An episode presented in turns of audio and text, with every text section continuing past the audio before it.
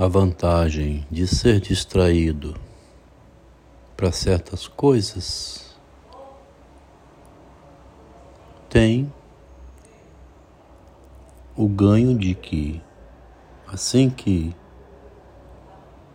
isso para o que havia distração. É percebido, então há uma descoberta fantástica, né? Há uma descoberta fantástica. Muitas vezes ia ao cinema é, com minha mulher, ia tentar fazer um carinho nela. Ai, Adelmo, tira a mão de mim, é, eu mergulho no filme. É como se eu estivesse lá dentro das cenas, tá? Me desculpa. Ela entrava ali para observar as mínimas passagens, sabia narrar o filme inteirinho, como se tivesse memorizado. As falas, a faceirice, os olhares. Queria ver a trama o estilo bem feminino, né? Como quando uma mulher entra no salão, passa o olhar assim, para ir vendo se tem alguém vestido igual a ela. Falando nisso, tem um comentário de Jacques Lacan sobre uma peça da década de 60 em que a personagem quando chega toda arrumada e abre a porta do salão e vê do lado de dentro uma vestida igualzinha a ela, ela tem um desmaio, uma vertigem. Lowenstein é o, o artigo que comenta isso. Lembrei aqui por associação de ideias, porque quando a mulher entra no salão assim, ou tá ali em pé que chega um homem, ela repara. Né? Função da mulher é essa, reparar tudo, os mínimos detalhes, o brinco, corte de cabelo. O curioso também é que quando chegava na casa de minha mãe, assim, ela, ela tinha fotografado o que tinha o cabelo de antes. Se viu o cabelo um pouquinho mais curto, seu cabelo ficou bom, ia dando um toque, um por um. Tinha esse costume, quando entrou na escola de psicanálise, chegou a incomodar, porque depois perguntava: quem é essa aí? Nossa, repara em tudo. É, o brinco, o, todos os detalhes. Então, da parte do marido, né, o masculino aqui, nunca reparou em nada. Não lembrava nem a data de aniversário dela. Então, isso que eu nunca reparei, essas coisas que passam despercebidas e que ganham foco quando você percebe, né, que ali tomou um prejuízo, aí vai estudar. Estudar o prejuízo é o que eu fiz grande parte da minha vida. Botei uma funcionária num comércio em 98, dei um escorte hobby a ela, uma gerente, linda, e tinha o nome de Valéria. Depois engravidou, me botou na justiça, quase me arrebenta, aí eu fui estudar como lidar com as situações. Então, a gente vai distraído na confiança. Mas não é meu estilo de Adelmo, não. Eu fui alugar agora um apartamento para o dono de um grande restaurante aqui em Vitória, o Ivan. Ele chegou, olhou para mim, pediu a conta bancária, foi depositando, pegou a chave, três, quatro palavras. Está muito bom isso aí, está ótimo, gostei do apartamento. Passou os olhos, deu uma olhada, não quando levei mulheres, elas olham tudo. O cheiro do banheiro, a cozinha, o guarda-roupa, a porta, a maçaneta. O diferencial do homem para a mulher está nessa neurose da aparência, né? Porque quando fica na neurose da aparência, acaba perdendo, né? Se o homem não fica na neurose da aparência, ele também acaba perdendo. E tem que ter essa combinação entre a aparência e o que sustenta a aparência, né? Ficou na neurose da aparência, reparou em tudo. Só esqueceu um detalhe, mais importante da vida dela. Todas as anotações pessoais entregues de bandeja na mão do marido, o que compromete tudo da pessoa e da aparência dela. O lado avesso, né? o lado sombrio, ela disse. Ele ficou com meu lado sombrio, roubou todas as minhas anotações.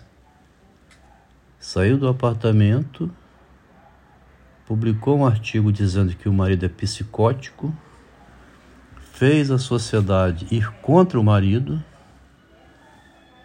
para ele não cometer nenhum feminicídio, nenhuma violência, arrumou tudinho, ficou três semanas fora esperando o marido sair do apartamento e deixou lá no, na prateleira, na estante, todos os cadernos, uns 200 cadernos, onde anota tudo o que pensa. Que loucura, né? Aí, estou estudando aqui agora Sancler das Ilhas, uma autora mulher, como ela fala detalhadamente o modo de pensar da mulher. Esse modo matreiro, né?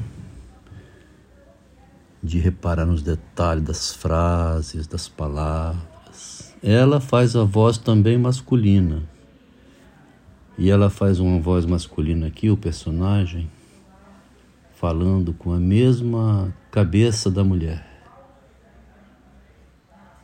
E o modo de falar feminino, que é muito usado pelo Machado, né? Que está sendo a minha grande descoberta. Me dá a impressão que ninguém comentou o Machado do lado feminino. Todos os grandes comentadores de Machado ou são masculinos, que então não percebe, ou é a mulher que não revela. Teve o Drummond de 25, né, que percebeu.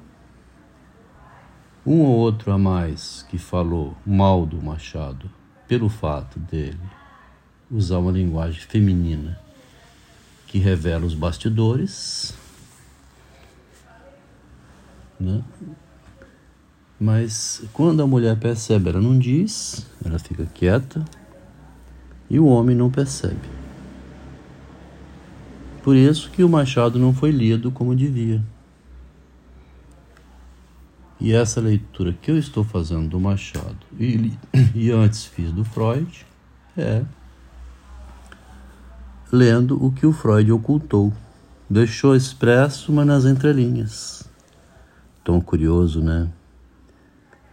Recordar, repetir, elaborar é um artigo autobiográfico o Freud está mencionando aquilo que a pessoa deixa passar em confiança, ou por distração, ou por não dar valor.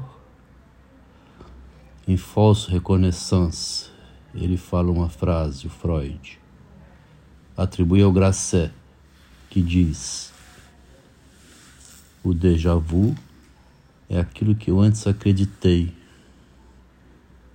Tá vendo que interessante? É uma verdade na qual você acreditou, mas não era verdadeira, era falsa. Então você tem aquele eu já vi isso de outro modo. Eu vi isso como verdade. Chocante, né? E o Machado tinha escrito isso lá em Viver, né? Em outras frases também, mas a mais brilhante frase do Machado para traduzir isso é: a verdade ignota é o delírio de quem anuncia. É um delírio, porque depois você vai ver que a verdade que eu pensava verdadeira era falsa. Isso tem em Freud, isso tem em Jung, em Machado. O Machado já atento à traição das palavras e o Freud é, percebeu tardiamente que não podia confiar no Jung. Essa leitura aqui do narcisismo, dessa maneira, só me foi possível ser feita, né? Pela experiência vivida com a leitura feminina, que eu nunca dava muito valor, não. Porque também a neurose, você ficar reparando em tudo assim, né? Pegando assim os detalhes. É neurose isso, é loucura, né? Mas o homem masculino lendo com este olhar da mulher e com a coragem do homem de falar isso, né? De trazer à luz esse erro de Freud, esse modo de escrever do Machado, traz um conhecimento que até então ninguém tinha trazido. O narcisismo da mulher, que é a imagem, né?